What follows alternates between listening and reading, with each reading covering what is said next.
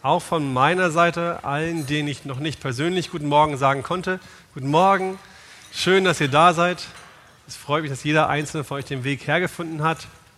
Wer von euch kennt dieses Gefühl, man kommt am Ende des Jahres an, so, so November, Ende November, und dann sitzt man da und denkt sich, meine Güte, es ist schon wieder Ende 2014?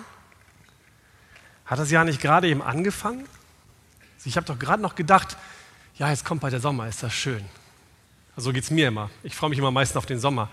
Frühling und Sommer ist mal die schönste Zeit. Und dann fragt man sich im ersten Moment immer, Mann, wo ist die Zeit geblieben? Ein ganzes Jahr einfach rum, Pfusch, weg. Wenn man dann so ein bisschen ins Grübeln kommt und sich überlegt, was war denn eigentlich in dem ganzen Jahr? Und dann anfängt so diese ganzen Sachen durchzudenken, so was man so erlebt hat, dann merkt man, wow, doch, da war eine ganze Menge. Da war doch ganz schön was los. Und weil es immer so viele Dinge gibt, die so schön sind und die auch aufregend waren, haben sich die Menschen angewöhnt, so Jahresrückblicke zu machen. Übrigens am 13. Dezember ist der auf ARD. Für euch nur zur Info.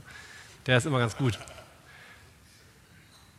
Und die, ja, das gibt sie halt in Videoform im Fernsehen, es gibt sie aber auch in Buchform. Man kann auch jedes Jahr ein Buch kaufen, wo all diese Jahresrückblick-Sachen drin sind. Und wir, die Görderts, haben uns das zum, zur Gewohnheit gemacht, zu einer kleinen Tradition, dass wir etwas Ähnliches machen. So am Ende des Jahres da gehe ich unsere ganzen Dias einfach mal durch, die wir gemacht haben, die ganzen Bilder, die wir aufgenommen haben und, und stelle so eine kleine Diashow zusammen. So, und diese Diashow, die ähm, betrachten wir uns dann meistens an Silvester abends und gehen so die ganzen Stationen, die im Laufe des Jahres waren, einfach mal durch. Einfach um so diese schönen Ereignisse, das, was so nett war, nochmal zu erleben. Warum machen wir das? Klar, nochmal erleben, aber welchen Sinn hat das? Welchen Sinn hat es, wenn man sich diese, diesen Jahresrückblick an, anguckt? Nun, zum einen ist es bei uns so, dass wir einfach schauen möchten, was hat Gott Gutes getan? Was haben wir im Laufe des Jahres an guten Dingen erleben dürfen, die Gott uns geschenkt hat? Und eben einfach es nicht zu vergessen. Vergesst nicht, was er euch Gutes getan hat. Das ist der eine Grund. Der andere Grund ist aber auch, dass, dass wir unseren Kindern zeigen möchten und uns auch selbst erinnern wollen, wo hat Gott uns einfach versorgt? Wie sehr sind wir versorgt worden von Gott? Und wie sehr hat er uns auch durchgetragen bei bestimmten Ereignissen, die wir erlebt haben, bei Schwierigkeiten, die aufgekommen sind, wo wir im Nachhinein einfach sehen, es war echt schwer, es war eine harte Zeit, aber Gott hat es wirklich gut gemacht und er hat uns getragen. Und selbst wenn es nicht gut ist, wissen wir, wir sind getragen worden. Und aus dem Grund, um das Gleiche mit euch jetzt mal einfach zu machen, möchte ich zu Beginn des Vortrags die Zeit nutzen und einfach mal schauen, was war denn eigentlich in diesem Jahr? Ende 2013 haben George und Thomas und ich uns zusammengesetzt und überlegt, Mensch, wie geht es weiter mit dem Männerbrunch? Äh, mit dem Männer, mit dem Amt, Arche Männertreff. So hieß das ja mal. Und so heißt es immer noch darüber. Und uns überlegt, so wie es bisher läuft, so ist es zwar ganz nett, wir haben uns ja immer nachmittags getroffen und haben dann ähm, ein kleines, bescheidenes, aber mit Liebe zubereitetes Mahl gehabt, so ein Snack, und haben dann einen Vortrag gehört und uns ausgetauscht. Dann haben wir so gedacht, Mensch, vielleicht kann man die Männer ja für ein Frühstück begeistern. Die Frauen haben doch auch so ein tolles Frühstück. Das wäre doch was. Und, und ja, Mensch, Männer, Frühstück. Ob das was Wahre ist, so Blümchen auf dem Tisch, rosa Tischdecken, ist wohl nicht, nicht das Richtige so. Was können wir das noch machen? Es müsste irgendwie ein bisschen, bisschen herzhafter sein, es müsste ein bisschen kerniger klingen. Mensch, dann packen wir ein bisschen Mittagessen mit rein, machen wir Männerbrunch. So, und wir hätten, wir hätten nicht gedacht, dass das so schön wird. Wir haben gedacht, okay, mal schauen, wie es wird, wie es jetzt weitergeht und sind wirklich tief erfreut, hoch erfreut, tief erfreut, dass ihr es so entwickelt hat. Wir sind dankbar dafür, dass ihr alle da seid und dass wir im Laufe des Jahres ähm, wirklich eine große Resonanz hatten. Aber womit fing es denn an?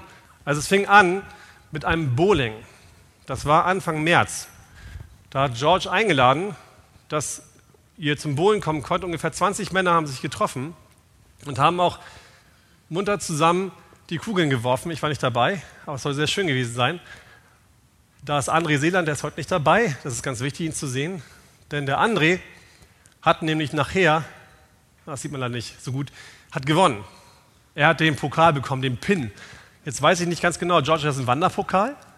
Ach, ich wollte euch gerade ermuntern und ein bisschen an, anheizen, dass ihr das nächste Mal dabei seid und diesen, diesen Wanderpokal wieder abluchst. Aber gut, egal. Auf jeden Fall, ähm, er hat den Pokal gewonnen, er war der beste Bowler an diesem Abend. Und was letztendlich nach den zwei Stunden rauskam, es war sehr viel Freude, die sie zusammen hatten. Es war ein sehr schöner Abend. Dann fing es an, eine Woche später, mit dem ersten Thema beim Männerbrunch. Da ging es um Sex. Sex, dein Gott, ein Geschenk oder eine Gefahr? Und da haben wir zusammen besprochen, dass, da war ich der Vortragende, deswegen weiß ich es noch, zusammen besprochen, dass wir eigentlich das als Geschenk bekommen haben. Die Sexualität ist ein Geschenk von Gott, definitiv. Aber dass es für uns sehr wohl auch zu einem Gott werden kann. Und deswegen, weil es uns so zur Sünde verführen kann, auch sehr wohl eine, eine Gefahr birgt. Aber was über dem ganzen Tag dann trotzdem übrig blieb und stand war, es ist einfach wunderbar, dass Gott uns dazu gemacht hat, dass er uns dieses Geschenk gegeben hat. Und wir dürfen es in seiner Verantwortung und auch in seiner ähm, Liebe annehmen und entsprechend ausleben, in Rücksicht auf, die, auf unsere Frau, die eben da auch beteiligt dran ist. Dann ging es weiter zum, zum zweiten Vortrag. Und da ging es um die Ehe. Von der Sexualität in die Ehe oder umgekehrt eigentlich erst in die Ehe, dann zum Sex. Aber da haben wir besprochen, welches Ziel haben wir eigentlich mit der Ehe? Worum geht es aber eigentlich? Und da geht es ganz schnell, warum, so diese Frage, warum heiratest du? Klaus, warum hast du geheiratet? Ach, natürlich, das ist doch schön, die richtige Antwort. 100 Punkte. Zu Gottes Ehre, natürlich. Aber wenn wir uns das nicht richtig klar machen, geht es ganz schnell, dass wir eigentlich heiraten, weil wir uns etwas, weil wir etwas Schönes haben wollen.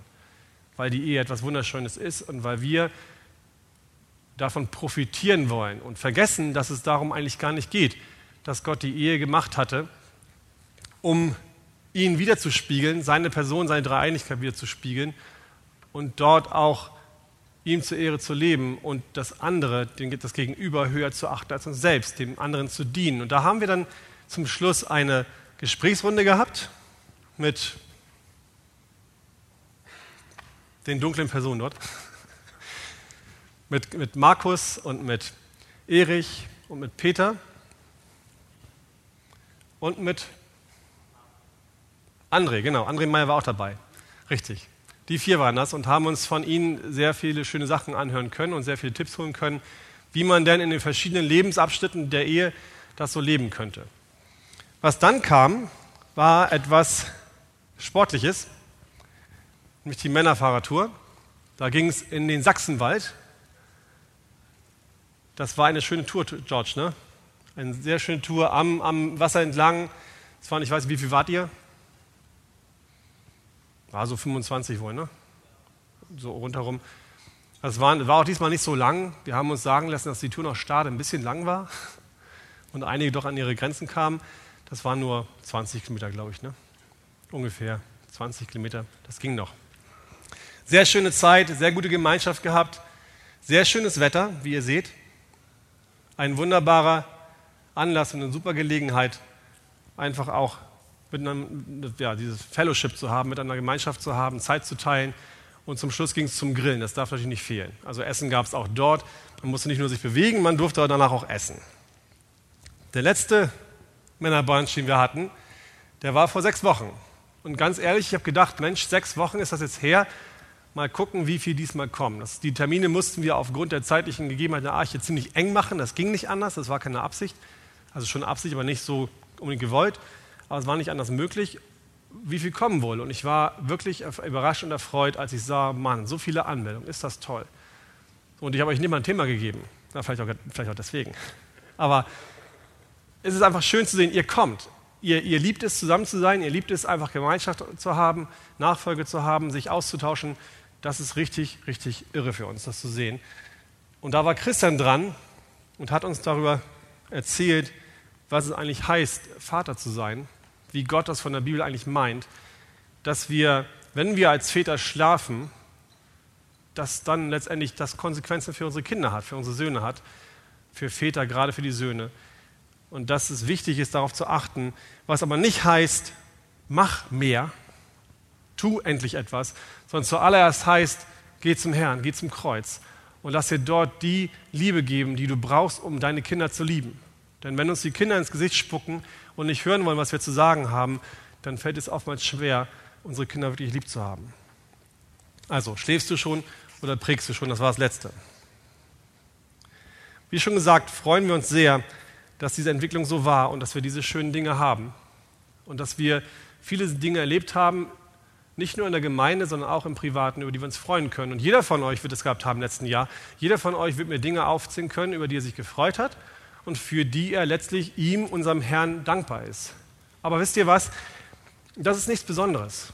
Es ist nicht besonders, wenn wir sagen können, oh Herr, danke schön, dass ich Geld bekommen habe. Danke schön, dass ich so eine tolle Frau habe. Danke schön, dass meine Kinder so lieb sind. Danke schön für das Erlebnis dort, für die Reise hier und für das, was wir dort Schönes machen konnten. Das können die Heiden auch. Dafür sind die Heiden auch dankbar und da freuen sich die Heiden auch, die Nicht-Christen. Die freuen sich auch, wenn es ihnen gut geht. Das ist also nichts Besonderes. Das Besondere ist der Unterschied zwischen uns Christen und den Nichtchristen. Ich bezeichne das einfach so als Nichtchrist. Das bedeutet nichts Negatives, nichts Schlechteres. Es heißt einfach nur, dass sie eben nicht zu Christus gehören, mehr nicht. Das Besondere zwischen, der besondere Unterschied zwischen Christen und Nichtchristen ist eben gerade der, dass die Christen eine andere Quelle der Freude haben. Wir Christen haben eine Quelle, an der wir uns erfreuen können, eine Quelle, die uns Freude im Tag, Alltag gibt, in unserem täglichen Leben, die einfach ein Mensch, der nicht zu Christus gehört, nicht kennt. Er kennt sie einfach nicht. Er kann sich nur an den Dingen freuen, die er äußerlich bekommen kann. Was anderes gibt es nicht. Der deutlichste Unterschied in der Bibel, wo wir das sehen, ist Paulus. Paulus ist in dem Punkt ein wunderbares Beispiel. Paulus war in, in vielerlei Hinsicht ein, ein sehr außergewöhnlicher Mann. Zum einen von seinen Begabungen, von dem, welche Fähigkeiten er hatte. Im Übrigen habe ich nicht gesagt, auf den Tischen liegen Stifte und Karten. Bedient euch gerne, wenn ihr was mitschreiben wolltet, also falls es sein sollte. Wenn ihr Fragen habt, dürft ihr sie auch gerne aufschreiben. Wir können das nachher noch an den Tischen diskutieren. Also Paulus war ein, in vielerlei Hinsicht ein besonderer Mann und hat es auch verstanden, sehr gut verstanden, sich zu freuen und Gott zu loben, wenn es ihm gut ging. Und es ging ihm oft gut. Er hat viele, viele, viele große Wunder erlebt, bis hin zur Totenauferweckung, wo er sich auf den jungen Mann geschmissen hat und dieser Mann, der vorher runterfiel, wieder lebendig geworden ist. Also er hat vielen guten Grund gehabt zu danken. Aber Paulus war auch ein Mann, der es wirklich verstanden hat, auch in anderen Umständen wirklich dankbar zu sein.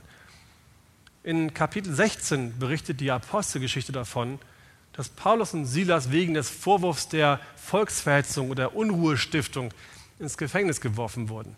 Und nicht nur ins Gefängnis geworfen wurden, man hat sie erst mit, mit Ruten geschlagen. Und das war damals wirklich Kleidung runter, nackter Rücken mit Ruten rauf und viele Schläge steht dort. Und nicht, als wenn das nicht noch genug wäre, haben sie sie auch noch in einen Stock gepackt mit den Füßen. Das heißt, zwischen zwei Holzblöcke eingeklemmt, die Füße, und damit sie sich auch nicht wirklich bewegen konnten. So, und da steht nämlich drin, dieser, der Gefängniswärter, warf sie auf solchen Befehlen ins innere Gefängnis, schloss ihre Füße in den Stock und um Mitternacht beteten Paulus und Silas und lobten Gott mit Gesang und die Gefangenen hörten ihnen zu. Mit Stöckern geschlagen, in den Stock gespannt und Paulus fällt nichts Besseres ein, als anzufangen zu singen. Wie kann ein Paulus, dessen Rücken schmerzt und dessen Füße eingeklemmt sind, die Freude aufbringen, Gott zu loben? Wie sollte ich, der, der vielerlei Schmerzen erleiden muss und oft genug Dinge erlebt, die leidvoll sind, und wenn ich dann traurig bin und, und denke, das ist alles so hoffnungslos hier, wo soll ich dann die Kraft hernehmen, Gott im Gesang zu loben und ihm dankbar zu sein. Wie soll das gehen? Eigentlich ist das doch nahezu unmöglich, das zu tun. Und Paulus zeigt uns ganz lebendig, dass das sehr wohl geht. Es ist kein Ding der Unmöglichkeit. Und ich möchte euch heute Morgen vier Gründe nennen oder Mittag vier Gründe nennen, warum Paulus und auch unsere Freude vollkommen unabhängig ist von den äußeren Umständen, in denen wir leben. Der erste Grund ist, Paulus freute sich über die vor ihm liegende Belohnung. Jesus gab uns in Lukas 6 in den Versen 22 bis 23 ein Versprechen. Glückselig seid ihr, wenn euch die Menschen hassen und wenn sie euch ausschließen und schmähen und euren Namen als einen Lasterhaften verwerfen, um des Menschensohnes willen. freut euch an jenem Tag und hüpft, denn siehe, euer Lohn ist groß im Himmel, denn ebenso haben es ihre Väter mit den Propheten gemacht. Wer an Jesus Christus glaubt, der muss damit rechnen, dass er an der einen oder anderen Stelle verlacht oder sogar richtig benachteiligt wird. Ich glaube, dass jeder von euch, zumindest jeder von euch, der an seiner Arbeitsstelle sein Christsein bekennt, und sei es nur durch ein Gebet am Mittagstisch, Herr, danke für mein Essen, dass jeder von euch dieses Gefühl kennt, belächelt zu werden, so etwas, etwas spöttisch betrachtet zu werden. Also ich kenne das von meiner Firma früher. Ich habe auch am Tisch gedankt und ähm, als die Leute hörten, dass ich Christ bin und deswegen danke, da war es nur so, ach so, an sowas glaubst du. Naja, das waren halt auch alles eher naturwissenschaftliche Typen, die sowieso nur glauben, was sie sehen können. Und einige von euch, das weiß ich auch, einige von euch werden nicht nur ein bisschen belächelt und müssen so ein bisschen diesen Spott aushalten, der dann kommt, sondern einige von euch haben auch echte Nachteile durch ihr Christsein. Ich weiß, dass, dass, dass es bei manchen hier so ist, dass er sogar deswegen seinen Job verloren hat, weil er eben für Jesus was gegeben hat, weil er eben dort am Arbeitsplatz doch missioniert hat oder Dinge weitergegeben hat, dass er dann gekündigt wurde oder er eben Dinge nicht unterschreiben wollen, wo er wusste, die, wollte, wo er wusste, die waren gelogen für die Firma. Das kann einem auch ganz schnell den Arbeitsplatz kosten. Und das Gleiche wusste Paulus auch. Paulus wusste genau, was es heißt, für das, was man glaubt und für das, was man verkündigt, auch verfolgt und bestraft zu werden. Paulus hat wirklich viele Nachteile in Kauf genommen für seinen Glauben. Aber das war es ihm wert. Das, das, was es ihn kostete, das war es ihm wirklich wert. Denn Paulus wusste ganz genau, mein Lohn kommt erst noch im Himmel. Das, was ich wirklich bekomme, das, was wirklich wertvoll ist, das erwartet mich erst noch, wenn ich in den Himmel komme. Wenn ich bei Jesus ankomme, dann ist es, wie Paulus sagte, dass mein Sterben ein Gewinn war. Und der gleiche Lohn wartet auch auf euch, auf uns. Auch wir werden von Gott belohnt, wenn wir für ihn eingestanden sind und Nachteile bekommen haben. Auch wir werden erleben, was es heißt, ein Christ zu sein. Wenn wir in den Himmel kommen, dann werden wir Dinge haben, die wunderschön sind. Dinge, die ihr auf der Erde niemals sehen könntet. Dinge, die ihr auf der Erde niemals machen könntet. Ich weiß nicht, wie es genau aussieht. Ich stelle es mir so vor, dass ich irgendwelche ganz tollen Dinge baue. Irgendwas Großartiges, was ich hier niemals bauen könnte, weil ich überhaupt nicht dazu fähig bin und auch nicht das Material dafür habe irgendwelche wunderschönen Dinge sehen werde, erleben werde und überhaupt erstmal Gott sehen werde. Das, was uns im Himmel erwartet, ist unglaublich gut und schön im Vergleich zu dem, was wir hier haben werden. Und uns geht es ja noch gut. Wir haben ein wunderschönes Buffet gehabt heute Morgen. Wir haben ein, ein Land, in dem Frieden ist. Wir werden nicht verfolgt, nicht geschlagen, nicht verspottet, nicht angeschrien für das, was wir glauben und müssen auch nicht damit rechnen, dass wir getötet werden. Also es geht uns noch gut, anders als den Brüdern in der Ukraine und trotzdem wird es noch viel besser werden. Schöner, als ihr euch das jemals ausmalen müsst, äh, ausmalen könntet. Und wisst ihr, warum ich das glaube? Wisst ihr, warum ich glaube, dass das so sein wird, dass im Himmel ein richtig großes Geschenk auf uns wartet? Weil es in der Bibel steht und weil der Heilige Geist es mir sagt. Und genau dieser Heilige Geist ist der zweite Punkt, warum Paulus sich freut. Paulus freut sich, weil der Heilige Geist in ihm wohnt weil er Freude hat an dem Geist, der in ihm wohnt. Was heißt das? Das klingt total abstrakt. Im 1. Thessalonicher 1,6 steht, und ihr seid unsere und des Herrn Nachahmer geworden, indem ihr das Wort unter viel Bedrängnis aufgenommen habt, mit Freude des Heiligen Geistes. Und im Galater steht 5,22, die Frucht des Geistes ist Freude, unter anderem. Was bedeutet das? Was heißt die Frucht des Geistes ist Freude? Es bedeutet, dass eine echte, eine unabhängige Freude, unabhängig von dem, was von außen kommt, ist nur erlebbar, wenn der Heilige Geist in uns ist. Wie geht es euch, wenn ihr die Bibel lest? Wie geht es euch, wenn ihr Sonntagmorgen Lobpreis macht? Wenn das beides wirklich von ganzem Herzen stattfindet. Nicht das, was wir manchmal sehen, großer Gott, ich lobe dich. Das meine ich nicht, sondern ich meine ernsthaftes, echtes, echtes Lob und ernsthafte, echte Bibelzeit was, was passiert mit euren Herzen dann? Hüpft es nicht? Ist es nicht so, dass ihr euch freut? Dass ihr denkt so, wow, das ist mein Herr. Das ist das, was mich betrifft. Das hat er erlebt. Unglaublich. Oder auch beim Lob, so dass ihr wirklich merkt dann, ich bekomme Freude am Lob. Ich, be ich bekomme Freude dadurch, dass ich Gott Lob singe. Ich, ich lobe Gott und kriege Freude. Das ist etwas, was ein Nichtchrist nicht erleben kann. Das geht bei einem Nichtchristen nicht, weil er eben den Heiligen Geist nicht hat. Und ist auch etwas, was wir nicht aus uns selbst heraus machen können. Es ist nichts, was wir machen können. Auch genauso die Bibel. Wie sollte das Wort Gottes einem Nichtchristen, das ist immer so doof, einem Nichtchristen, aber ihr versteht mich richtig. Wie soll das Wort Gottes, die Bibel, einem Menschen, der Gott nicht kennt, etwas sagen können? Was soll daraus denn hören? Nichts, weil der Heilige Geist es in seinem Herzen lebendig machen muss. Die Menschen, die Gott nicht kennen, die wollen das Wort nicht hören. Wenn ein Mensch, der Gott nicht kennt, hört, die Bibel möchte, dass du Gott als Herrn akzeptierst. Die Bibel möchte, dass du Gott als Herrn annimmst und ihm wirklich dein ganzes Leben übergibst. Und dass du seine Gebote achtest. Dann wird er dir sagen, das will ich aber gar nicht. Ich möchte nicht einem Herrn, einem, einem Herrn dienen, ich möchte mir selbst dienen. Ich will nicht irgendwelche Gebote akzeptieren, ich möchte tun, was ich will.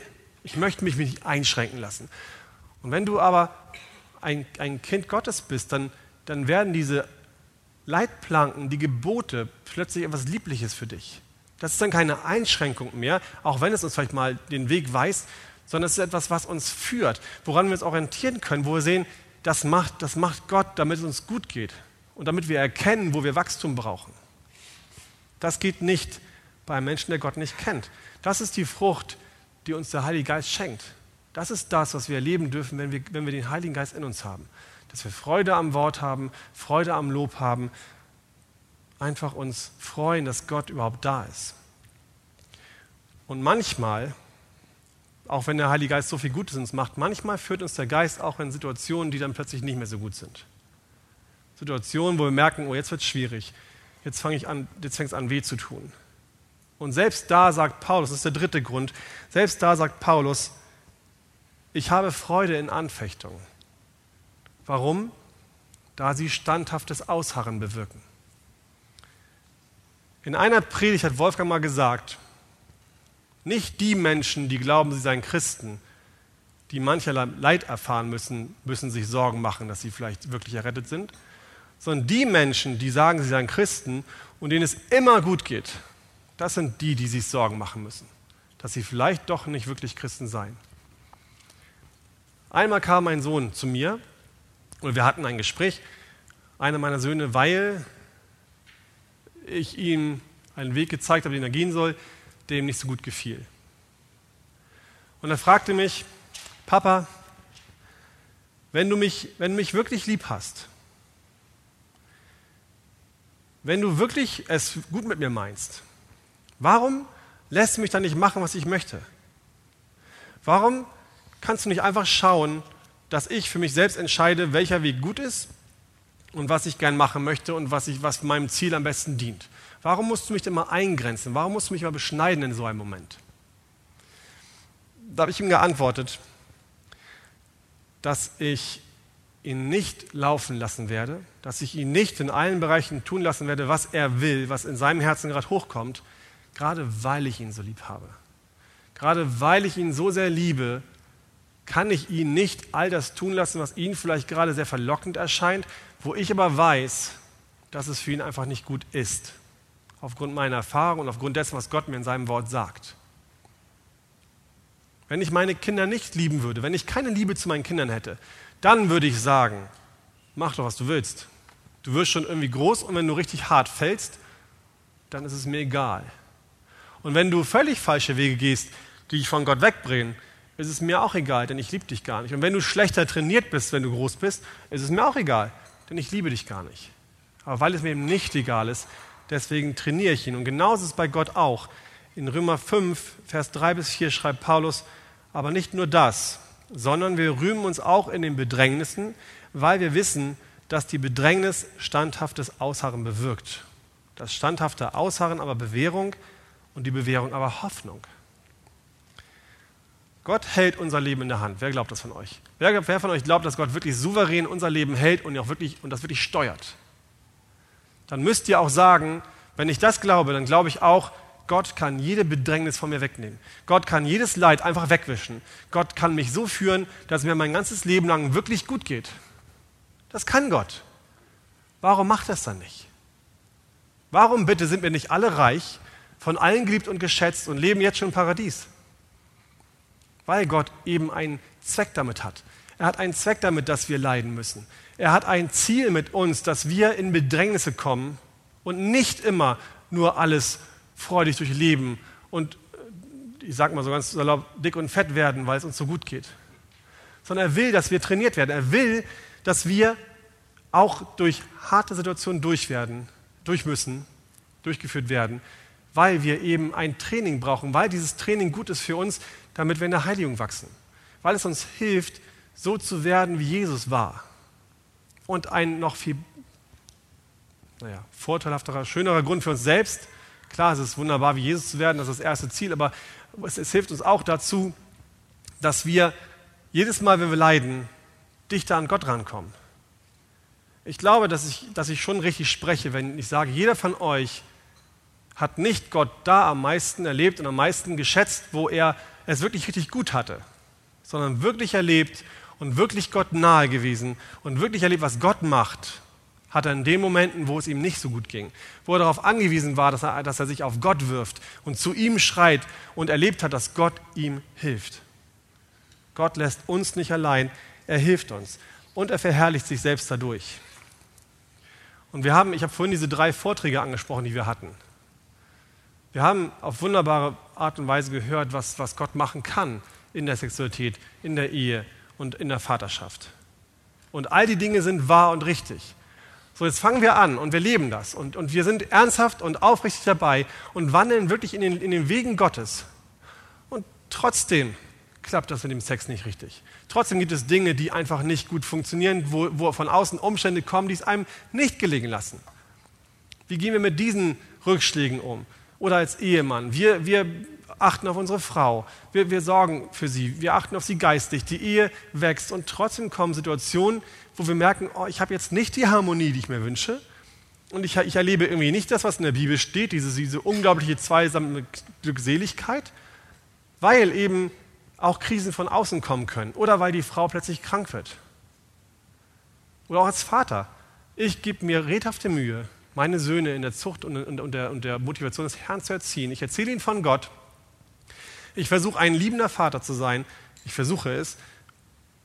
Und trotzdem kann es sein, dass wir dann erleben, dass unsere Kinder das nicht annehmen. Wir erzählen ihnen und zeigen, wie gut Gott ist. Sie sehen es und sie sagen vielleicht sogar, ja, ich habe es verstanden und ja, er ist gut, aber ich will nicht. Und dann spucken sie euch ins Gesicht und sagen euch, deinen Weg will ich nicht. Und drehen sie euch den Rücken zu und gehen obwohl ihr alles richtig gemacht habt. Was ist dann? Wo ist dann eure Freude in diesem Leid? Wie geht es dann weiter? Und genau das sind die Anfechtungen, von denen Paulus spricht. Das ist genau das, wo Gott uns eben manches Mal durch ein Leid führt, um uns mehr zu zeigen, um uns in anderen Bereichen einfach voranzubringen, um uns in der Heiligung wachsen zu lassen. Und wie können wir in dem Moment glauben, dass wirklich Gott das Allerbeste für uns will. Wer kann da nach Römer 8, 28, dann wird ihr sagen, alles, was uns passiert, dient uns, muss uns zum Besten dienen. Das kann nur der sagen, der wirklich Gott kennengelernt hat. Das kann nur der sagen, der wirklich weiß, wer Gott eigentlich ist. Und das ist Paulus Grund Nummer 4. Paulus freute sich darüber, dass er Jesus als Herrn und Retter hat. Und das ist einer der Hauptpunkte, einer der größten Punkte, die es da gibt. In seinem Brief an die Philipper schreibt Paulus in Kapitel 4, Vers 4, Freut euch im Herrn alle Zeit. Abermals sage ich euch, freut euch. Da steht nicht, freut euch manchmal, freut euch, wenn es euch gut geht, freut euch, wenn es euch schlecht geht, sondern er sagt, freut euch in dem Herrn alle Zeit. Ohne Pause, ohne Zwischenstopp, alle Zeit. Paulus bezeichnet Gott hier als seinen Herrn. Als Paulus auch Saulus war, also das heißt, vor seiner Bekehrung, da war Paulus auch nicht oder Saulus auch nicht herrenlos. Auch da hatte Saulus einen Herrn. Er war, ein, er war jemandes Sklave. Und dieser Sklave nannte sich damals Sünde. Paulus, Saulus war der Knecht der Sünde. Das schreibt er auch in Römer 6,20.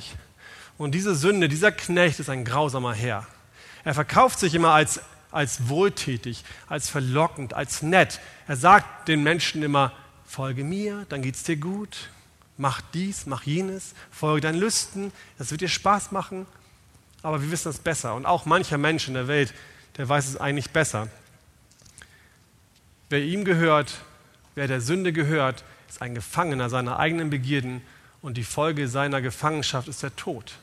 Das ist das, was dieser Herr wirklich macht. Und ich glaube, dass viele von euch hier auch immer noch ganz genau wissen oder teilweise immer noch erleben, was es eigentlich heißt, ein Gefangener dieser Sünde zu sein. Gefangener seiner eigenen Begierden, Gefangener von dem, was man eigentlich möchte und da nicht rauszukommen und zu wissen, es ist falsch, aber irgendwie schaffe ich das nicht. Und ganz anders der Herr, dem Paulus und auch wir jetzt dienen. Der ist ganz anders. Durch seinen Tod hat, hat unser Herr, Jesus Christus, uns selbst befreit. Er selbst hat dafür gesorgt, dass wir frei werden von der Knechtschaft der Sünde. Nicht jemand, jemand anders, nicht wir selbst, er selbst. Jesus Christus ist gerecht, barmherzig, gütig, gnädig, sanftmütig, wahrhaftig, unveränderlich und voller Liebe. Jesus beschützt uns, er bewahrt uns, er versorgt uns und er gibt uns all das, was wir wirklich brauchen. Und wir haben es gerade schon gesagt, Römer 8, 28, und denen, die Gott lieben, denen muss alles zum Besten dienen. Wer von euch bitte sagt mir ins Gesicht, ich freue mich nicht, mich nicht über so einen Herrn? Wenn wir uns freuen können, dann ist es über diesen Herrn, über den Herrn Jesus Christus, der uns gehört und über niemanden sonst. Vielleicht denkt einer von euch jetzt auch hier, ja, ich verstehe, was du meinst, ich habe verstanden, was das soll, ich habe auch gesehen, dass ich mich eigentlich freuen müsste, wenn Jesus Christus mein Herr ist, aber irgendwie habe ich diese Freude nicht. Irgendwie freue ich mich gerade nicht über meinen Herrn. Ich fühle das nicht. Dann muss ich sagen, ja, es kann sein, denn das ist auch keine Freude, die wir aus uns heraus produzieren können. Diese Freude kommt von Gott allein. Das ist die Freude, die übernatürlich ist, die keiner euch geben kann, außer Jesus Christus selbst. Und ich kann dir sagen, wenn du diese Freude haben möchtest, wenn du diese Freude wirklich von Herzen wünschst, dann musst du zu dem gehen, von dem sie kommt, zu Jesus Christus. Dann bedeutet das für dich hier und heute Morgen, ich muss mein Leben wirklich vollkommen Jesus Christus geben. Ich glaube, dass, dass es nicht so selten ist, dass der ein oder andere noch so hier und da einen kleinen Bereich hat, wo er nicht wirklich bereit ist, Gott als Herrn zu akzeptieren wo er doch denkt, da möchte ich selbst noch die Regierung führen, denn wenn, das, wenn, ich das, wenn ich das auch noch Gott übergebe, dann könnte es sein, dass dort Dinge passieren, die mir nicht recht sind. Oder ich Dinge aufgeben muss, die ich eigentlich behalten möchte. Aber dann muss ich dir sagen, dann wirst du diese Freude wahrscheinlich nicht erleben können. Weil Jesus sagt, ich will, dass ihr euch euer ganzes Leben, dass ihr euch ganz und gar mir hingebt. Und zwar ohne irgendeinen Abstrich. Nimm Gott wirklich ganz als Herrn an, ganz und gar, von ganzem Herzen, und zwar fürs ganze Leben, über jeden Bereich. Lass Gott wirklich überall dein Herrscher sein. Und dann geh ehrlich ins Gebet. Wirklich von ehrlichem Herzen. Nicht nur, ja, ich weiß ja, eigentlich, eigentlich könnte es mir besser gehen, deswegen, Herr, schenk mir doch Freude.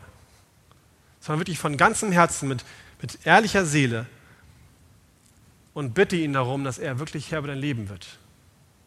Und dann vertraue darauf, Gott ist reich an Erbarmen und Liebe. Gott, der Schöpfer dieser Welt, ist kein Gott, der geizig ist. Es ist kein Gott, der zurückhält oder knickerig ist. Überhaupt nicht.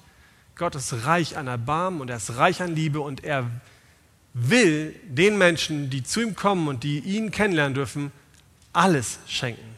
Alles. Nicht nur ein bisschen, sondern die volle Freude, vollkommene Freude. Und er wird nicht zögern, das jedem zu geben, der ihn wirklich mit aufrichtigem Herzen sucht. Amen.